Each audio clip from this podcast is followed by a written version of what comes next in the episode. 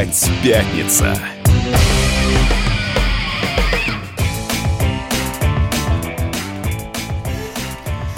Всем доброе утро!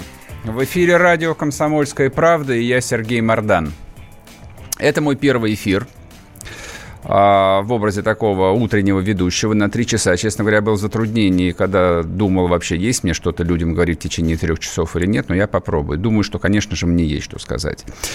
А самая главная тема, она была самой главной всю прошедшую ну, вчерашний, позавчерашний день, и, видимо, мы ее будем обсуждать минимум еще всю следующую неделю, а может быть и дальше. Это чудесное спасение самолета, который взлетел из аэропорта Жуковской, должен был долететь до Симферополя, но не долетел, и через 10 минут после взлета приземлился на кукурузное поле. А весь вчерашний день, наверное, вся страна пребывала в дикой эйфории, вот, потому что это чудесное спасение 265 людей, которые, в общем, там, ну, честно говоря, по всем а, объективным статьям должны были погибнуть, как это не страшно звучит. Потому что оба двигателя самолета просто вырубились. И то, что этот огромный лайнер, огромный аэробус умудрился сесть, это, в общем, совершенно невероятная история. Ко мне присоединяется Надана Фредериксон. Бодрого всем утра, пятница тоже день тяжелый. Вот, понимаете, да, женщина имеет право опаздывать. А это, извините, немножечко сексизм. Да, сексизм. С утреца. Сексизм здесь будет навалом, конечно, а как без этого? О, как, о, как. Ну, посмотрим, кто кого. Итак, а, начали разговаривать про чудесное спасение аэробуса на кукурузном поле. Да, это уже действительно назвали московским вариантом «Чудо на Гудзоне». Я бы это назвала над пропастью, а, над пропастью над кукурузой. По поводу, кстати, чуда на Гудзоне, я буду, наверное, перескакивать. Вчера был на эфире на Первом канале, там выступал один летчик, к сожалению, не помню его имени, очень именитый. А, и он, в общем, как и положено профессионалу, они же люди такие скромные, и в отличие от нас, неграмотных, а, ситуацию оценивают, ну, просто вот с точки зрения там своего опыта. Он сказал, что да, типа, классно, конечно, самолет посадили на кукурузное поле, ну, не сказать, что, в общем, в этом есть что-то особенное, да, ну, и шасси он а, не выпустил тоже, в общем, как бы все об этом знают, когда садишься на грунт, шасси нельзя выпускать. Да, меня это удивило, потому да. что я слышала комментарий вот как раз Юсупова, где он говорит, я осознанно не выпустил шасси, для меня это было удивительно, думаю, ну как, их же надо выпускать, ну, по види, идее. Види, видимо, их этому учат, да. А, ну и, соответственно, когда ведущие там вспомнили про чудо на Гудзоне, на что он тут же сказал, говорит, вы, говорит, не равняйте. А почему? Нет ничего сложнее, по его словам, чем а, приводнять самолет. То есть это практически невозможно это невероятно. Вот, то есть все гражданские летчики, которые там, естественно, знают об этом случае, да, они считают это, в общем, как бы верхом мастерства и действительно чудом. Ну, а типа посадить э, лайнер почти с 300 человеками, это, ну, конечно... На кукурузу? Да, на кукурузу, это, в общем... С полным баком? Да, вещь сложная, ну, в общем, ну, бывает. 16 тонн топлива. Тем более мы же помним, относительно недавно была же чудовищная трагедия, когда пожар возник, потому что самолет при посадке ударился брюхом, и в итоге воспламенилось топливо, и был жуткий пожар. И вообще с полными баками, как я поняла, вот после той трагедии, поговорив с экспертами, почитав, это очень опасная штука-то. Я, честно говоря, хотел э, про другое поговорить, потому что мысль, которая вчера меня посещала, там я весь день... Я с утра проснулся с этой новостью и... Э, и до сих пор с ней живу. Не, я, я с ней не то, не то чтобы живу, но я где-то до обеда вообще находился в такой э, эйфории, потому что редкий случай, когда вот я в самое сердце был поражен. Вот, и то, что, в общем, общем, не случилось там то, то страшное, что, по идее, могло случиться. И главное, там вот эта история этого летчика Дамира Юсупова, она меня совершенно поразила. То, что он пошел так поздно учиться да, на пилота? Да, это сейчас, да, сейчас мы про него поговорим. А главная мысль, которая там а, накрыла меня к концу дня, а, это то, что то есть нас в очередной раз пронесло мимо совершенно страшной беды. Причем я сейчас говорю там не про те 265 пассажиров, которые летели на этом борту, а по большому счету там всю страну.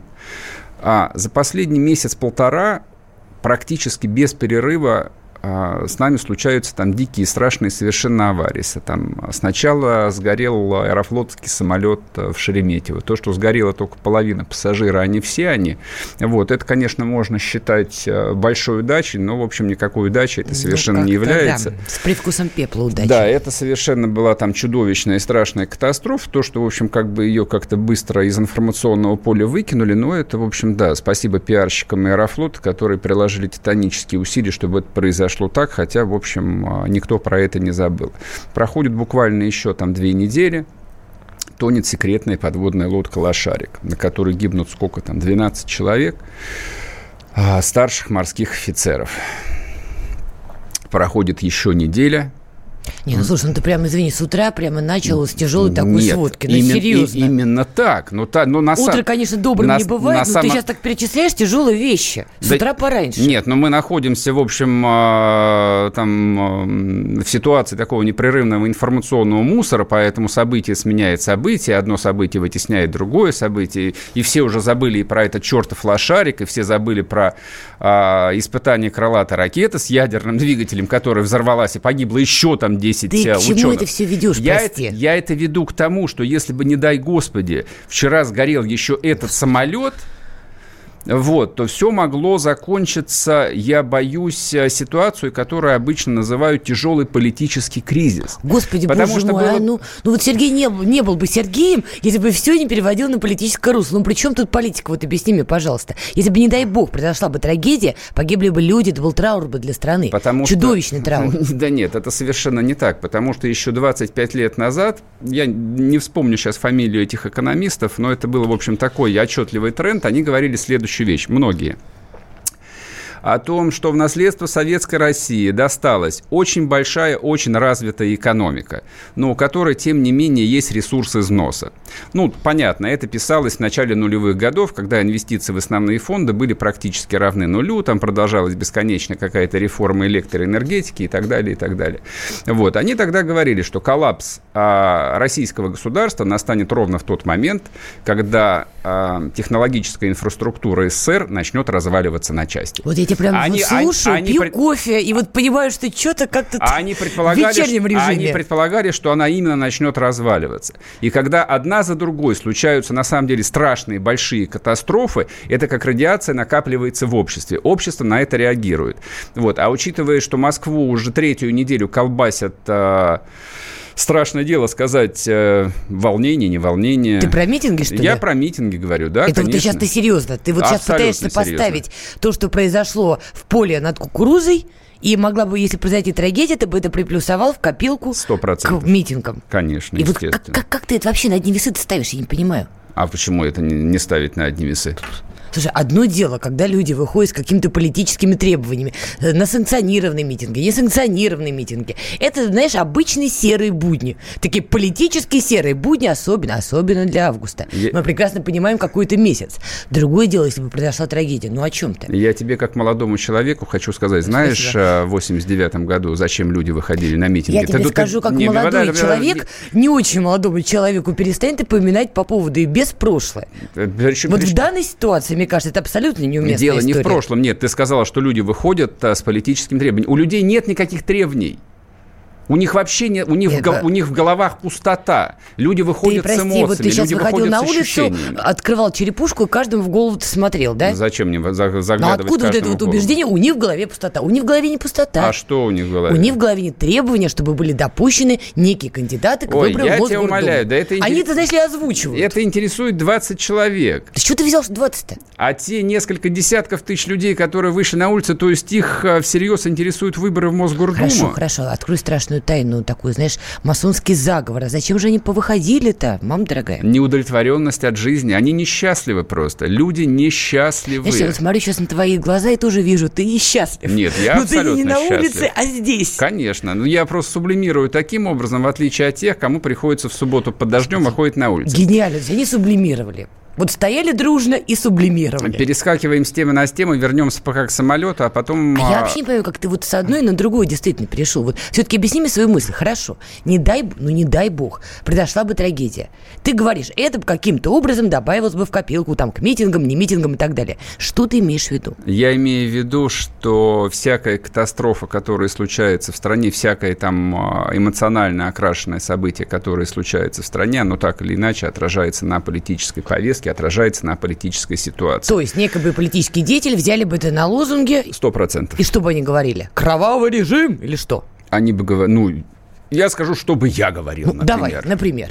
Это крах. Крах чего? Режима Господи, боже мой, все прекрасно понимают, насколько опасно Режим на стоит на глиняных ногах, и эти ноги рассыпаются на наших глазах. Тогда почему в Америке не орали, когда было чудо на Гудзоне, и вот, или там были какие-то авиакатастрофы, Послушай что американский меня. режим стоит на кривых ногах, и вот не сегодня, Потому завтра что рухнет. когда случилось чудо на, на Гудзоне, неделю до этого не взрывалась крылатая ракета в довольно большом городе, Слушай, а неделю знаешь, до этого не тонула подводная лодка, вот а две недели до этого не горел на... еще один самолет. Сказ, сказ впечатление, что ты подводишь какая-то цепь диверсий. Нет. Вот какой-то вредитель сидит, Нет. усатый, который начинает везде вот устраивать такие вот мелкие а, и крупные пакости. А, кстати, может быть и так на самом деле. Это хороший поворот. Возможно, Прекрасно, да, возможно, да. это масоны. Ты знаешь, кто-то начинает с кофе, мы с тобой, похоже, со 100 грамм начали, раз такие грамм, разговоры пошли. 100 грамм маловато было бы. Понимаешь, тут все-таки важный вопрос, я действительно видела сейчас огромное количество в интернете, надо канонизировать ребят, пилотов, бортпроводников, они молодцы. Вот вопрос, канонизировать или нет, потому что они сами говорят, это наша обычная работа. Но это важный момент, и, может быть, нам тоже надо снять фильм по этим событиям, как сделали американцы. «Чудо на Гудзоне» породило фильм который номинировался на Оскар. Да, вчера, вчера уже Федор Бондарчук э, попытался эту тему за собой застолбить. Обсудим это после перерыва. Опять пятница.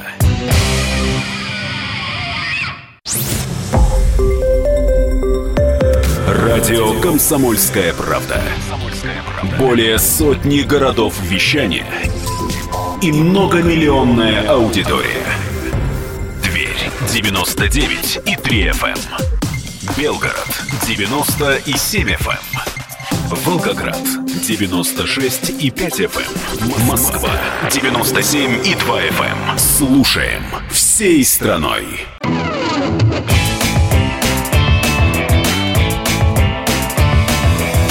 Опять пятница.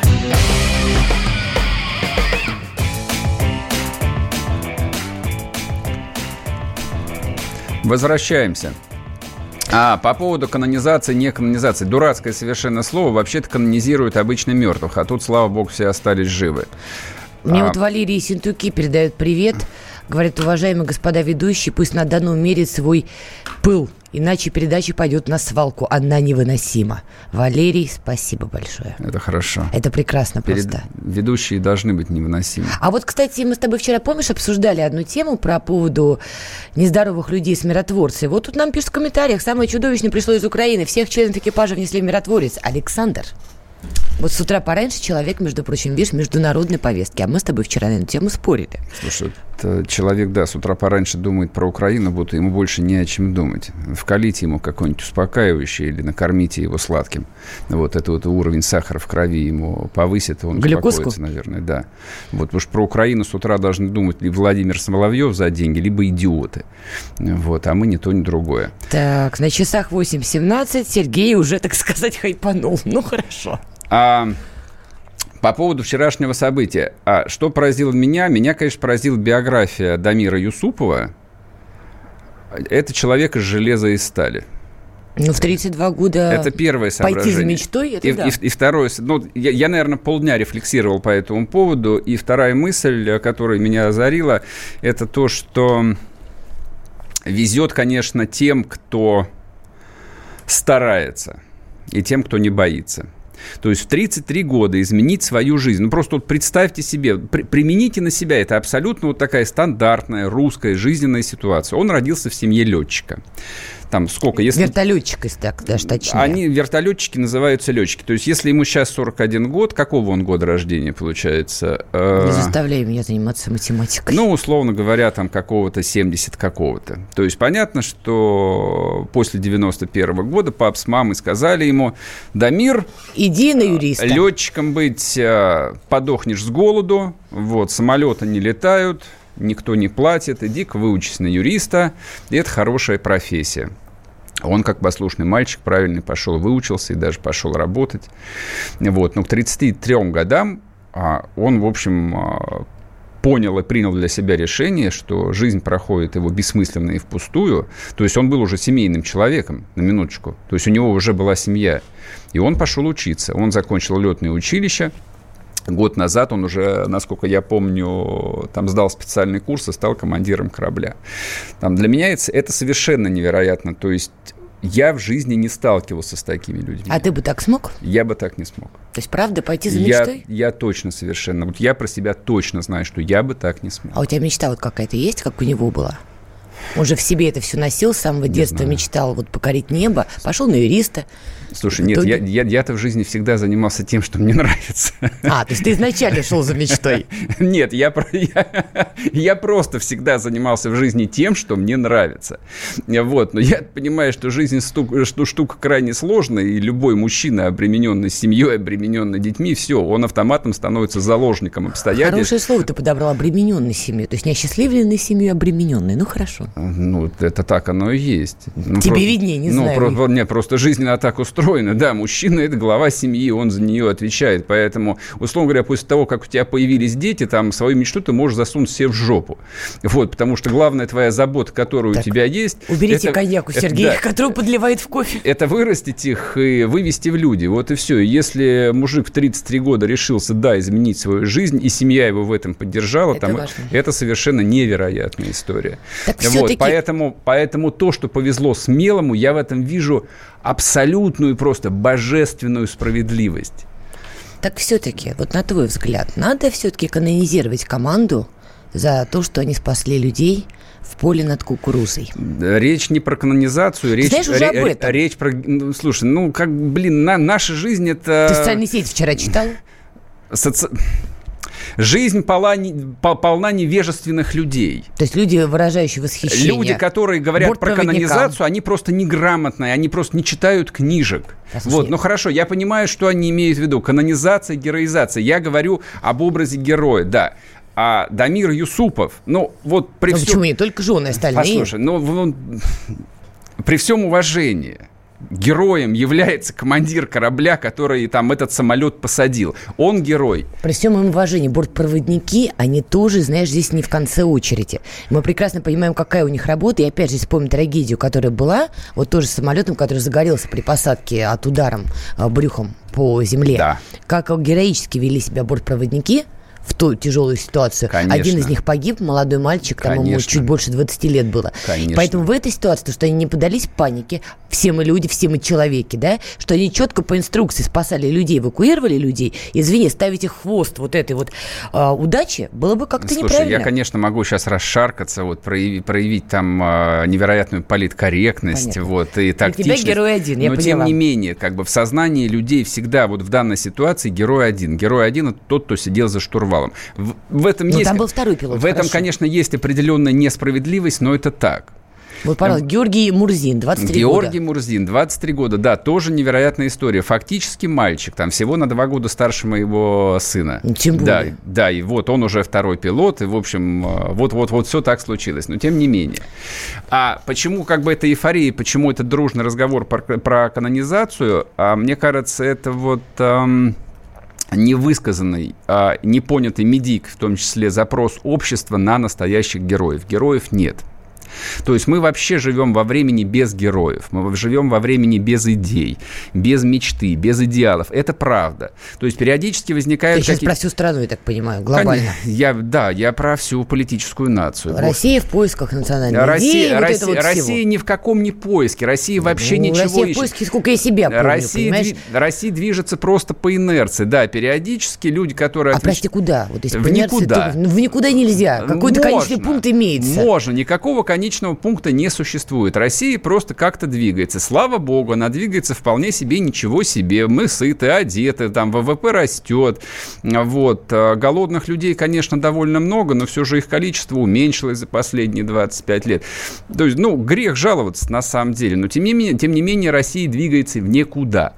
А там а, лет, наверное, 15 назад а, эту идею попытался сформулировать Путин но тоже очень неубедительно. То есть, когда прозвучала тема, что мы должны по ВВП а, перегнать Португалию, ну, все так слегка поежились и пошли вспоминать, где находится та Португалия, которую нам надо догнать. То есть, Хрущев-то стучал ботинком и требовал догнать и перегнать Америку на самом деле. Ну, это была достойная цель, которая нашему национальному эго вполне соответствует. И сейчас ты считаешь, что вот эти люди могут стать хотя бы вот национальными героями, сплотить нацию хотя бы на уровне эйфории, ощущения целостности и профессионализма? Нация нуждается, конечно же, в героях. Нациях постоянно нужны какие-то образы. Слушай, ну как бы детям кого-то нужно приводить в пример. Ну вот я там профессионально занимаюсь медиа, я обращаю внимание на периодические попытки средств массовой информации создать каких-то героев. Они нелепые, они корявые. Это всегда убогая, там, непрофессиональная калька с каких-то вот советских приемов. То есть, когда они пытались сделать героев из а, военных, а, погибших в Сирии.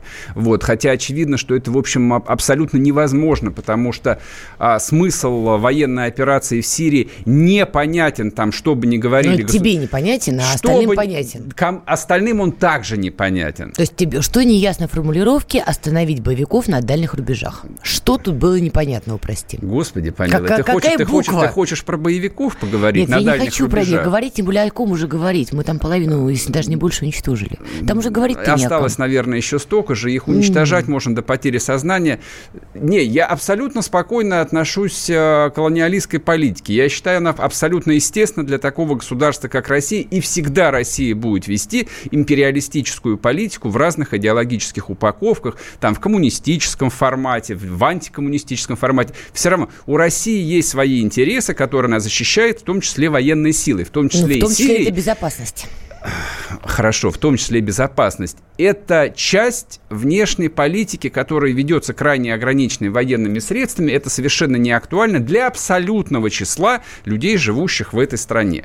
Поэтому упаковать героя, который там воевал и погиб в Сирии, ну, на какой-то очень короткий период возможно, но из этого не получается Николая Гастелла, то есть даже близко. Ты говоришь как человек, который как будто бы то ли не знал, то ли забыл про серию терактов, которые когда-то были в том числе в Москве, а да? А ты помнишь хоть одну фамилию из офицеров Альфа, которые погибли? К сожалению, нет, это была Правильно. маленькая. Правильно. Я маленькая была, поэтому, так к сожалению, вот, не запомнила. Так, так вот, когда государственная идеология, государственная пропаганда занимается системной работой, выстраивает систему образов, системы героев, ты даже будучи маленькой, с детства запомнила бы эти фамилии. Этих фамилий никто не запомнил даже когда Беслан случился. И потом никогда об этом не говорили. Я почему об этом вспомнил сейчас? Потому что там я готовил, готовил какой-то текст и залез в Википедию. Я посмотрел, сколько там погибло людей. То есть вот не невинных людей, которых взяли заложники, а тех военных, которые их спасали. Там это несколько десятков человек.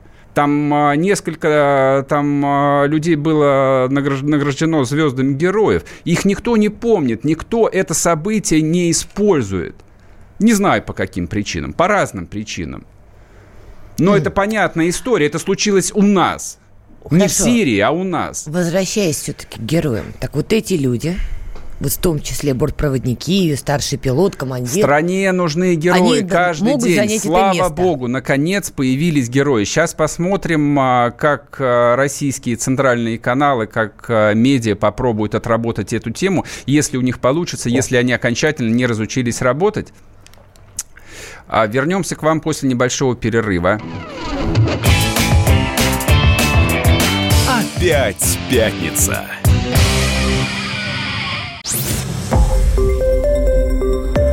Радио «Комсомольская правда».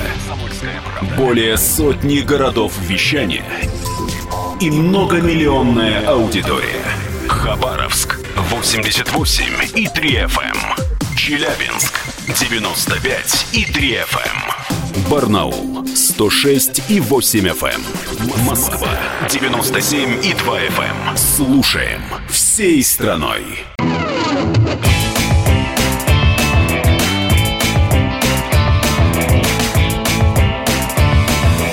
Опять пятница. Возвращаемся к теме героев. Нужны нам герои или нет? Ну, на мой взгляд, э, героев просто нет. Э, я не, не договорил э, мысль. Последний, по-моему, вот подход отечественной пропаганды, которая пыталась, ну, подрастающему поколению, как вот непохабно это звучит, предложить какого-то очередного героя. И это была история с погибшим дагестанским милиционером. А работаете братья? Да. Ну, то есть, я говорю, я понимаю, да, человек погиб, но вот это настолько неубедительно, это настолько... Герой всегда универсален. То есть ты героя в состоянии примерить на себя. Хорошо. Ты затронул важную тему. Просто меня, честно говоря, смущает, как ты берешь какие-то тяжелые эпизоды из нашей истории и как-то так, так в наша история, она, она, писать Да, она вообще очень тяжелая. В, в этой истории вообще ничего легкого не было история никогда. всех тяжелая, ладно. Не, не знаю, правда, страны. Нет, всех не знаю, все неинтересны. Ну вот я очень люблю, когда из нашей страны начинают делать самую большую страдалицу на всей земле. Это, мне Страдалицу? Кажется, да, ну, есть да. такие, есть, которые посчитают, что наша страна была создана для того, чтобы страдать. Я категорически нет, с этим не согласна. Виктивность это не про русских. Вопрос не в этом. Действительно очень важный момент. Вот в чем молодцы американцы, чему у них точно надо поучиться, они мастерски, профессионально делают из своих каких-то побед и даже поражений очень красивую, правильную картинку, которая работает не только на их общество, которая стараниями Голливуда работает, чего же греха таит, на полмира так точно. Их фильмы, их кинематограф, их подача и так далее. И вот у них действительно была «Чудо на Гудзоне», естественно, моментально, ну никак не моментально, в 16 году выходит фильм, который номинируют на Оскар, посвященный этим событиям, там снялся Том Хэнкс и куча других именитых актеров. Как исходя из того, что говоришь ты, нам надо действовать. Действительно, есть чудо, есть герои, которые этому чуду позволили свершиться. Вот если снимать фильм, то как снимать фильм? У нас с кинематографом пока в стране все не слава богу. И как тут писали вот некоторые в комментариях, если снимать, то не в России. Вот как снять хотя бы хороший, качественный фильм об этом событии, чтобы он вызывал правильную реакцию? Ну, наверное, заказать сценарий э, американскому сценаристу, нанять, нанять, нанять американского У нас режиссера. тебе напоминаю. Да, и, и нанять американских актеров. А так... чем тебе Бондарчук вот не ладен? Слушайте, Бондарчука надо было усыпить еще в детстве, по моему разумению, потому что все, что снял этот человек, оно, в общем, не должно было появляться на экранах. То есть для меня Бондарчук это просто так, вот это, это символ трэша. Редакция не согласна с мнением авторов, ведущего и так далее. Не, у нас в России есть несколько хороших режиссеров. А вот тебе пишут, кстати, парируют, а «Балканский рубеж» замечательный фильм и Да, да, конечно, да, «Балканский рубеж», фильм Т-34, фильм «Сталинград». Кстати, вот да. Да, я все это видел. А, ну, это первая мысль, которая мне в голову пришла после вот этого события на кукурузном поле, о том, что, по идее, это сюжет для фильма «Экипаж 2». Хотя фильм «Экипаж, «Экипаж 2» был снят, и его создателей тоже, по идее, надо было усыпить в детстве. Так, Сергей, собираемся. Замените таблетки Сергею, он сейчас всех усыпляет. Теперь снимут а, фильм «Экипаж 3». Но снимут же говно на самом деле. Еще к сожалению. Раз, еще раз, я понимаю, критиковать это мы все, значит, могем. Ну, такие диванные войска. Если бы я, я мог, вот я бы снял диване, бы сам, но я не умею. Вот, так вот не умеешь, так не надо усыплять тогда тех, Почему кто умеет. не надо? Не, но я-то знаю, кто умеет снимать. Хорошо. Я же сказал, что в стране есть несколько хороших режиссеров. Так, то есть надо поручить им. Да. Вот нам пишут Тимур Бекмамбетов, например. Тимур Бекмамбетов... Он, кстати, одной ногой с нами, другой ногой с ними. Тимур Бекмамбетов такое не снимает и снимать не умеет. Хорошо, Но... давай еще раз. Кто мог бы снять, на твой взгляд? Вот например, круто, качественно. Андрей Прошкин, например, мог бы снять. Первый раз слушаю. Кстати, ну, видишь. Поразительно. Ну, да. Хорошо, кто еще? Хлебников мог бы снять. Тоже. Хажа Михалков. Нет, Михалков давным-давно должен был уйти на пенсию и выращивать овощи в Нижегородской области. Насчет овощей не знаю, но природу он, судя по всему, правда любит. Ладно, дело-то не в этом. Хорошо, а как эту картинку, вот как эту историю подавать? Вот, э, вот действительно копировать «Чудо на Гудзоне», как был снят? На самом деле я, я не видел «Чудо на Гудзоне». Я сразу оговорюсь. Ну, это, знаешь, все классический американский Классический... такой жанр, спасти рядового да, Райана, да. вот в этом же все ключе. Значит, у тех же американцев есть фантастический фильм с молодым, ну, с еще с не старым Дастином Хоффманом, который называется «Герой». Вот э, он, по-моему, начало 90-х какой-то, его уже сейчас никто не помнит, но вот сюжет, э, наверное, максимально подошел бы к этому событию, которое случилось. Вкратце. А, есть некий бомж, такой совершенно, в общем, э, злой человек, обижен на весь мир, его никто не любит, он никого не, не, не любит, вот он идет по полю. Похож на кого-то. Да, видит, падает самолет, и он, повинуясь какому-то совершенно там, ну, странному внутреннему чувству, бежит и кого-то и, и спасает там всех. И вот вся история вокруг этого, что его спасает, и потом а, он а, тихо уходит, и никто его не знает, а героем объявляют какого-то совершенно другого бомжа. Ну, неважно, кто захочет, посмотрит. А Голливуд умеет снимать разные героические истории. Голливуд умеет как бы чем велик Голливуд, чем великое американское кино. Вот ты говоришь, нам нужно учиться у Америки. Не надо учиться у Америки. Голливуд – это не Америка. Голливуд – это сообщество, это место, где работает огромное количество страшно мотивированных, очень талантливых людей. Это лучший кинематограф в мире. Я вот лично всегда это знал. Ничего подобного у нас никогда не будет. Почему хотя, никогда не будет? Хотя бы в силу того, что в Америке живет 400 миллионов человек, а у нас всего 140. Ну, правда, есть еще в общей сложности 350 миллионов говорящих по-русски. Вот, но а в силу самых разных причин а, трансляция этого кино на русском языке, она поч- почти везде ограничена. Ну, по крайней мере, вот в 40-миллионной Украине это случилось именно Ты так. Ты прекрасно знаешь, сними хорошее кино, тебе его переведут на все языки мира. Но не так. На английский уж точно. Ну, это понятно. Конечно, переведут. Есть э, скандинавское кино, есть шведское кино, есть австралийское кино. И, как кино. ты понимаешь, многие в России смотрят голливудские фильмы не на американском, Короче, не на английском, а на русском. То есть переводе. Никакого Голливуда здесь никогда не будет. То есть и, и историю больш... эту мы и красиво преподнести про Скорее героев не всего, сможем. нет. Это вот опять э, как тот же самый разговор про фильм э, «Чернобыль». Мы должны ты были... сериал это вот. мы должны были снять фильм «Чернобыль». Мы могли снять только говно про Чернобыль. Сергей. Очевидно, мы могли снять только такое говно, от которого у всех сводило бы скулы. И никто бы не досмотрел даже Ты первую слышишь? серию. Конечно. Хорошо. Наш уровень это сериалы канала НТВ. Можно, можно сравнить сериалы канала НТВ с сериалом «Мост». То есть Но ты считаешь, что вот под, это под вот герой... наркотиками, если только. Сереж, это твой опыт, давай при себе У меня его и нет оставь. такого опыта. То есть ты считаешь, что все, вот эта история героическое чудо, несмотря на настроение людей, то, что они пишут, мы не сможем это действительно сделать красиво, создать героев, создать, я имею в виду, для поколений. Потому Я что наде... понятно, что пройдет там 10 лет, 20 лет, 30 лет, 100 лет, и вряд ли кто-то про это даже, может быть, вспомнит. Сто процентов, конечно, эту историю экранизируют теперь, потому что сто процентов экипаж наградят звездами героев. Их привезут в Кремль на черных э, автомобилях «Аурус». Не фантазируй. Сто процентов. Их будет принимать президент, поить чаем и кормить конфетами. А их покажут абсолютно по всем каналам и будут трепать, я думаю, в ближайший месяц. Все это будет. После этого Мединский а, быстро подпишет какую-нибудь бумажку, выделить там 100 или 200 или 500 миллионов рублей на, для того, чтобы срочно снять фильм. И фильм будет снимать какой-нибудь Федор Бондарчук. Наверное. Ну, ты говоришь, он вроде уже заявил о том, что он Значит, снимет. Значит, снимет. И не факт, что, кстати, будет плохой. Вот, А, кстати, не факт. Я бы сказал так, не факт, что будет очень плохой. То есть он гарантированно будет плохой, потому что Федор Бондарчук снимает только плохое кино, но я надеюсь, что он будет не очень плохой. Слушай, ну, на самом деле, по-всякому бывает, потому что, ну, допустим, а, господи, кто снял этот... А, а, Лунгин. Ну вот Лунгин а, полжизни снимал плохое кино, а потом вдруг его озарило. Сереж, ну откуда полжизни, если он стал заниматься кино на второй половине своей жизни? Да, я в курсе. Ну а как полжизни тогда? Ну, потому что, начиная с «Лунопарка», он снимал плохое кино, а потом вдруг его озарило. Во-первых, и он, это и он... вкусовщина, давай Да, так. конечно. Это твоя личная А, вкусовщина. по- а потом он снял фильм «Остров», и это искупает абсолютно все, что он снял до этого, и, и все, что он снял после этого. Он может снимать все, что угодно. Одного хорошего фильма, в принципе, вполне достаточно. Хорошо, К сожалению, пораньше к мы выяснили, у нас все плохо с кинематографом. Вот это чудо, которое произошло, мы не сможем обернуть в красивую, значит, обертку и сохранить для наших поколений, что называется, на века. Я, Да кстати, бог с тобой с не поколениями, согласна. слушай, ну хотя бы на пять минут, хотя бы на пять лет А я с пусть тобой, они кстати, эту не историю согласна. Я абсолютно уверена, что вот эта история будет правильно отработана. Я не берусь судить о качестве фильмов, которые снимает тот или иной режиссер, но я в этом плане оптимист. И я все-таки перед тем, как фильм выходит, я жду, что он все-таки выйдет хорошим. Давай подождем, чтобы хотя бы начались съемки. Вот что еще интересный момент. Когда проводили параллель с «Чудом на Гудзоне» и вот этой вот э, катастрофой, как раз-таки отмечалось, что после происшествия в Америке все пассажиры получили компенсацию, во-первых, за потерянный багаж в размере 5000 долларов, а потом дополнительно получили люди, которые были на борту во время аварии, 10 тысяч долларов, чтобы они не предъявляли иск авиакомпании.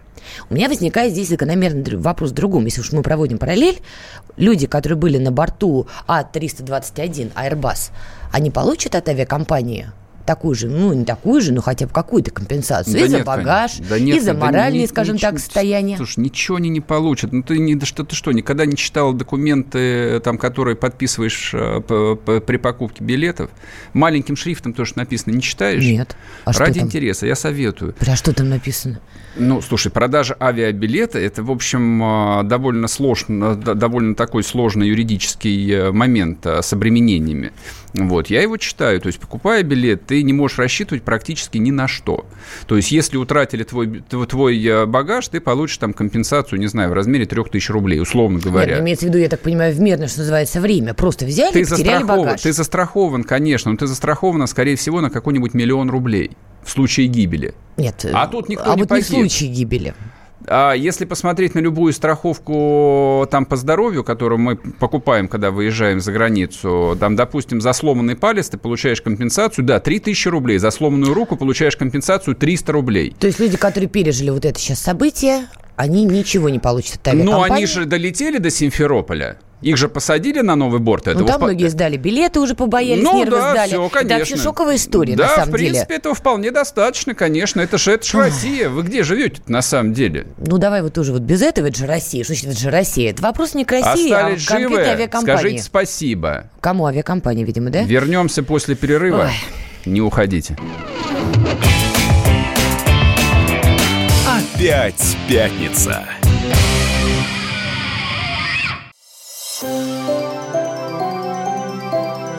Комсомольская правда представляет. Как тебя зовут? Давид, Шнейдров Давид. Почему тебя назвали Давидом? Мама говорила, что звезда родилась. Давид, мы делаем тебе предложение, от которого невозможно отказаться. Синяя или красная таблетка? Я возьму большой куш. Окей, тогда ты пустишься во все тяжкие. Мы всегда платим долги. Самые лучшие фильмы и сериалы по субботам в 9.00 с Давидом Шнейдеровым. Целых два часа смотрим кино по радио.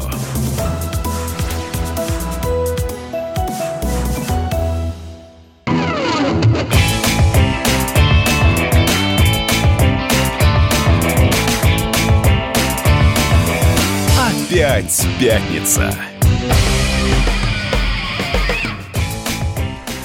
В общем, по поводу компенсации, я думаю, что пассажиры... э, Вот, кстати, да, нам просто написали в комментариях, что вроде авиакомпания заявила, что Ага. они получат по 100 тысяч рублей. Полторы тысячи долларов, 100 тысяч рублей. Что можно купить на 100 тысяч рублей? Айф, айфон. Если тебе нужен iPhone. А если тебе iPhone не нужен, то можешь что? купить много чего другого. Два холодильника. Тебе 100 тысяч мало, я так поняла, да? Долларов даже мало было бы. Но это тебе. Да. Я не говорю, что человеческую жизнь можно как-то оценить в каком-то эквиваленте, но то, что если авиакомпания собирается выплачивать 100 тысяч рублей каждому, кто был на борту и пережил это событие, ну, это скорее неплохо. Ничего хорошего. Ну, на самом деле, э, авиакомпания в этом смысле, ну, корпоративное право устроено очень четко, поэтому там беда какая-то случилась, ну, условно говоря, вы не долетели до места назначения, вам предоставили э, там альтернативный борт, вы доехали до Симферополя или отказались, сдали билеты, в принципе, на этом, да, там обязательства компании закончены. То, что авиакомпания «Уральские авиалинии» взяла на себя добровольно обязательство выплатить еще по 100 тысяч рублей компенсации за моральный А ущерб. добровольно ли? Или ну, все-таки у авиакомпании есть какие-то обязательства перед Услов- людьми, которых она услов- перевозит? Слушай, если авиакомпания за не случившуюся там а, катастрофу выплатила по 100 тысяч рублей на Собирается, человека, пока с- да, собирается. собирается, вот, Не, а то- что, погибнуть надо, я не понимаю. ну, чтобы получить по миллиону, да, то есть если хочешь, чтобы твоя семья получила миллион, нужно погибнуть. Ну, во-первых, это не аксиома и не правило. Во-вторых, давай не будем говорить за каждую авиакомпанию. Я так понимаю, там все-таки есть какой-то внутренний регламент. Но, кстати, еще очень важный момент. Ты вот говоришь, не погибли, погибли. Там же еще в чем ужас ситуация. Вроде как, по одной из предварительных версий, что причина катастрофы в том, что птицы залетели а, в двигатель. И, кстати, второй э, пилот говорил о том, что он видел, как в левый двигатель попала птица. Да это все видели, там же видео было, где этих птиц Да, было видно. но тут выясняется, что вот, например, Росприроднадзор подтвердил, что недалеко от аэропорта есть несанкционированная свалка. И с мая 2017 года на эту свалку шли жалобы с требованием эту свалку убрать. И действительно была и остается компания «Вымпел К», которая была оштрафована на 500 тысяч рублей, которые деньги она эти не выплатила, просто чихатина хотела. 500 тысяч рублей, страшная сумма. да дело даже не в этом, понимаешь, хоть какая сумма, она отказалась ее выплачивать и не выплатила до сих пор. И вот есть, это, я повторюсь, это версия, это только версия. Это следствие еще ведется, но тем не менее вот Минэкологии уже опровергают, что причина птицы, которые обитали, обитали на этой свалке. Однако эта версия циркулирует, что недалеко от аэропорта есть несанкционированная свалка. С мая 2017 года на нее идут жалобы, с этой свалкой так и не разобрались разобрались, и что птицы, которые попали в том числе а, в левый двигатель, в турбину, как правильно это называется, что это была стая птиц, которая была а, вокруг этой свалки и оттуда поднялась. Ну, скорее всего, так и было. Слушай, но с этими свалками, конечно, я думаю, сейчас будет расследование. Будет... Самое простое сейчас было бы хайпануть на этой теме и сейчас забиться в истерике о том, что, конечно, там, а, там причина чуть чудом не случившейся катастрофы, это, конечно, наличие какой-то несанкционированной свалки. Нет, это... это было бы очень удобно. Значит, удобно. Потому... Если действительно подтвердится, что стая птиц обитает вокруг, естественно, свалки, Послушай, где она пытается прокормиться, Натан. она поднимается в воздух, и какая-то ее часть попадает в левую турбину, или опять же, как это правильно называется. Ты знаешь... Ты знаешь, тут нет никакой у, мистики. Тут все как раз закономерно. В этом нет ничего закономерного. Рядом а, с Шереметьево, с тремя Шереметьево, Первое, вот, когда второе. пишешь за свалку, нужно шкуру снять, кто да, ее допустил. Да, конечно. Вот, кстати, говорит, пишут. А кто-нибудь в курсе, что рядом с Шереметьевым десятилетиями находилась огромная Перепеченская свалка, Перепеченский полигон? Вот кто-нибудь в курсе, кто-нибудь об этом вспомнил? А я там проезжал многократно. Ее начали зарывать, по-моему, там два или три года назад, а до этого там просто... Огр... Там Альпы стояли из мусора. И над этими Альпами, как над любой свалкой, летают огромные стаи чаек. Так вот эта история про Ничего... то, что если не удалить какую-то проблему, Слушай, которая существует, она в перспективе, вот два года прошло, Это понимаешь? к вопросу о том, что ничего драматичного, ничего похожего за несколько десятилетий в Шереметьево не случалось. То есть птицы регулярно попадают да в турбины самолетов. Но как бы сейчас сводить ситуацию, что все потому, что Жуковский аэропорт построили рядом со свалкой. Или свалку несанкционированную это... разместили недалеко от аэропорта. Скорее всего, всего... Скорее, вот такая формулировка нет, более правильная. Нет, первый сценарий более российский. Потому что не... Что ж ты вот все, да, все более российский? Да потому что... В твоей фонетике более российский, это более плохой, понимаешь? Да, это более продажный, это более глупый. Слушай, а что ты здесь-то живешь? Ну, давай, чемодан, Мне нравится. вокзал и... Куда? Ну, в любое место выбирай, вот глобус крутани, пальцем тыкни. Но если для тебя синоним по-российски значит плохо, со что мной, ты себя мучаешь? Со мной этот фокус не проходит. Нет, Я соль земли русской. Это все остальные отсюда уедут с чемоданами.